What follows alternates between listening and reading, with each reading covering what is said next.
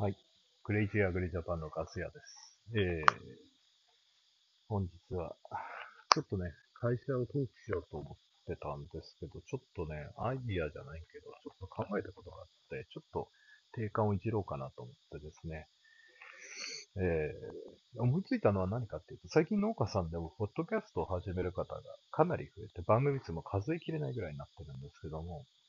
ちょっとビジネスとして考えたときに、趣味の範疇を出ないんですけど、これをどう発展させていくか、今時の、ね、なんか趣味として終わらせたくないし、なかなかポッドキャストのプラットフォームで、その、収益化っていうのはかなり難易度が高くて、えー、本当に有名にならなければいけないんだけど、それを事業主として農家は事業主ですから、事業主として、例えば竹本農場さんとか、青い T シャツさんとか法人だから、ポッドキャストやってたとしても、それが経費化できるんですよね。会社の宣伝をやまあ、会社の方が認められる経費も大きいっていうのもあるのと、まあ、事業の内容としてね、そのポッドキャストが趣味の延長であったとしても、会社の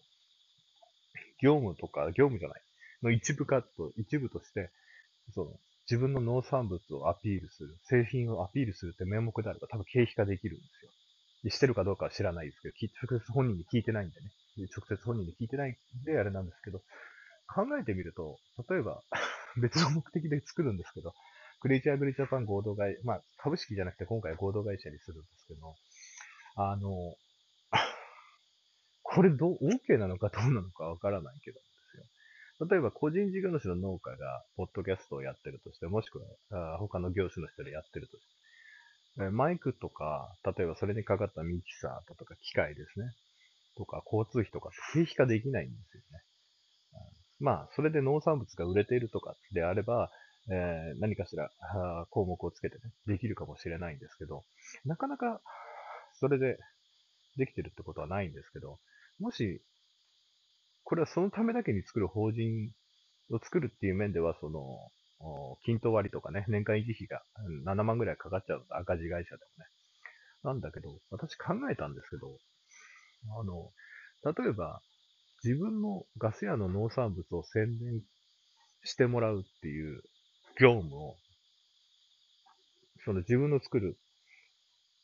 合同会社に委託するとする。そうすると、個人事業主の農家としては広告宣伝費で、えー、落とせる領収書を法人で切ってもらう。広告宣伝してもらう。自分の農産物を毎回番組で宣伝する。で、販売してるところもちゃんと表示する。で、それを、うん、会社側は、音声メディアで発信する、YouTube で発信するってことにして、自分、まあ、法人は法のもと別人格ですからね。委託して、で、その委託された側は、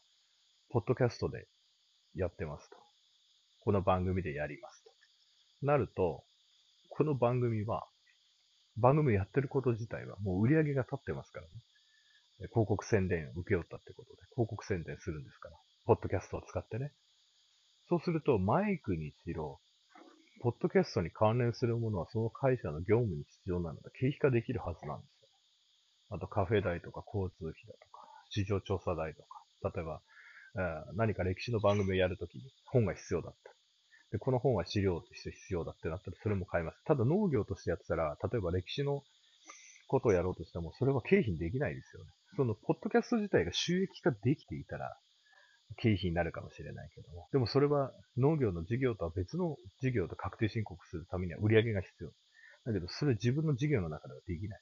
だって自分の業務を自分でやっているから。その分経費化するのはかなり難しいと思われる。となるとですよ。一個法人があったとかませれば、例えば俺の農産、自分の農産物を。ってなると、これ、別に年間の広告宣伝費が100万でも200万でもいいわけじゃないですかね。で、自分を代表社員なり従業員にして、まあ社会保険加入する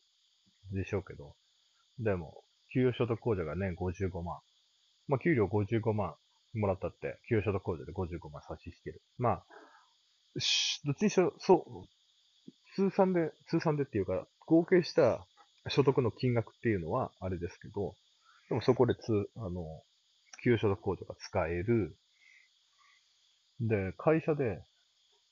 経費で、例えば100万円入れて55万。でも年、えー、年間維持費の7万円は残しておいて、法人税もほとんど、あの、役員報酬で調整してですね。となると、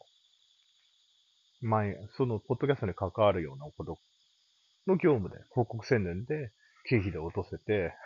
で、自分の本業の方の農業所得の方も落とせて節税になるんじゃないかなって今、悪い考えをしてしまってですね。でも、これって、一つのあり方としてありなのかもしれないなと思っていて、本当に一人一人がね、ポッドキャストの会社を作るっていうのだと大変でしょうから、あの、事業やられてる方ばっかりじゃないからね。でも、何人かで、何人かのポッドキャスターで一個法人持ってれば、これが可能になるわけですよね。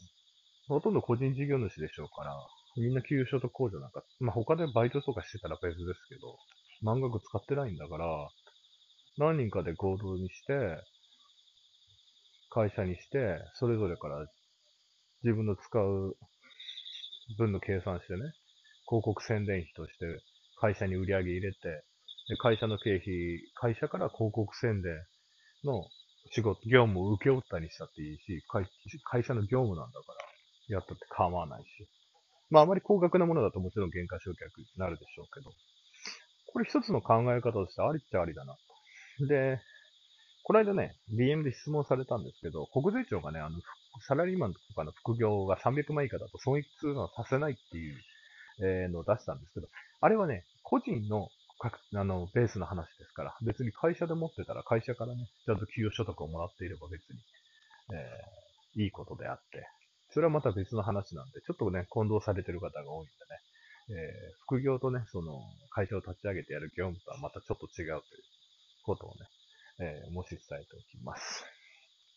まあ、要は、あちょっと話飛んじゃうけど、その300万以下っていう、その事業として副業として、損益通算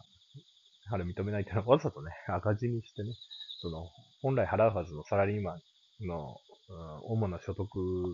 損益通算して、まあ、税金とか保険料安くしようって人が多いから、それを防ぐためだとは思うんですけどね。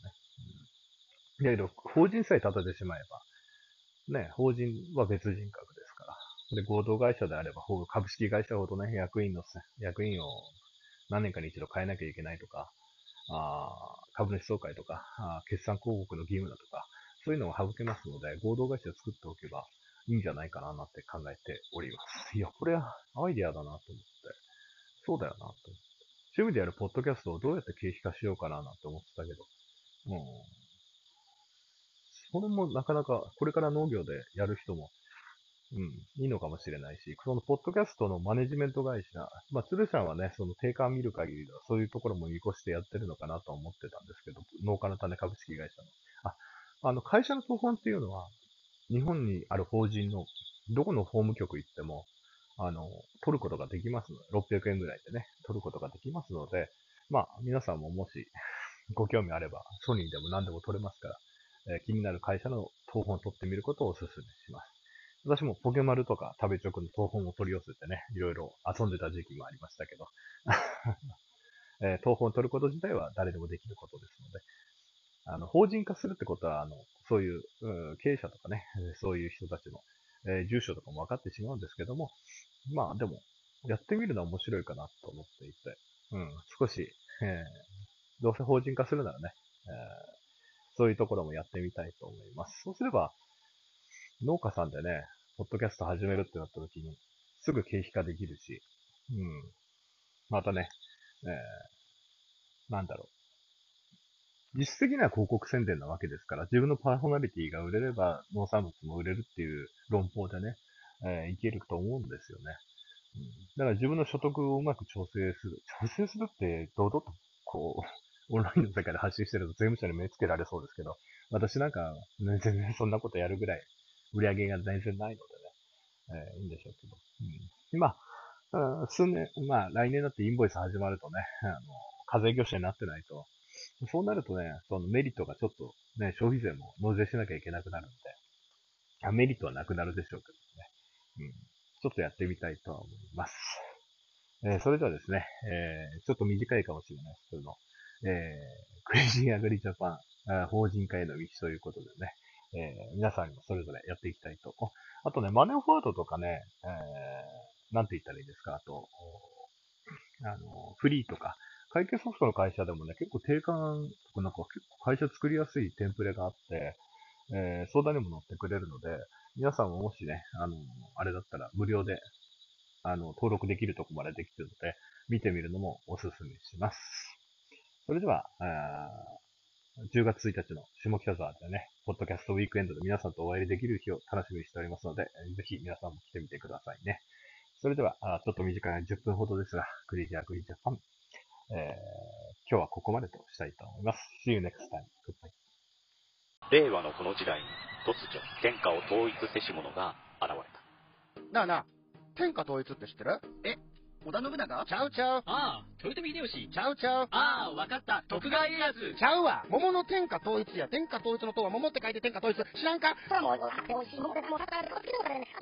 もう食べてますけど？食べとんかい甘くて美味しいさくらんぼ、桃、りんごは、シシド果樹園の天下統一。天下統一で検索。燻製とは美味しい燻製とは楽しい。燻製とは難しくない。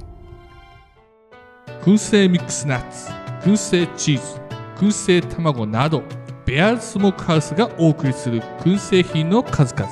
お問い合わせはベアーズスモークハウスワンアット gmail.com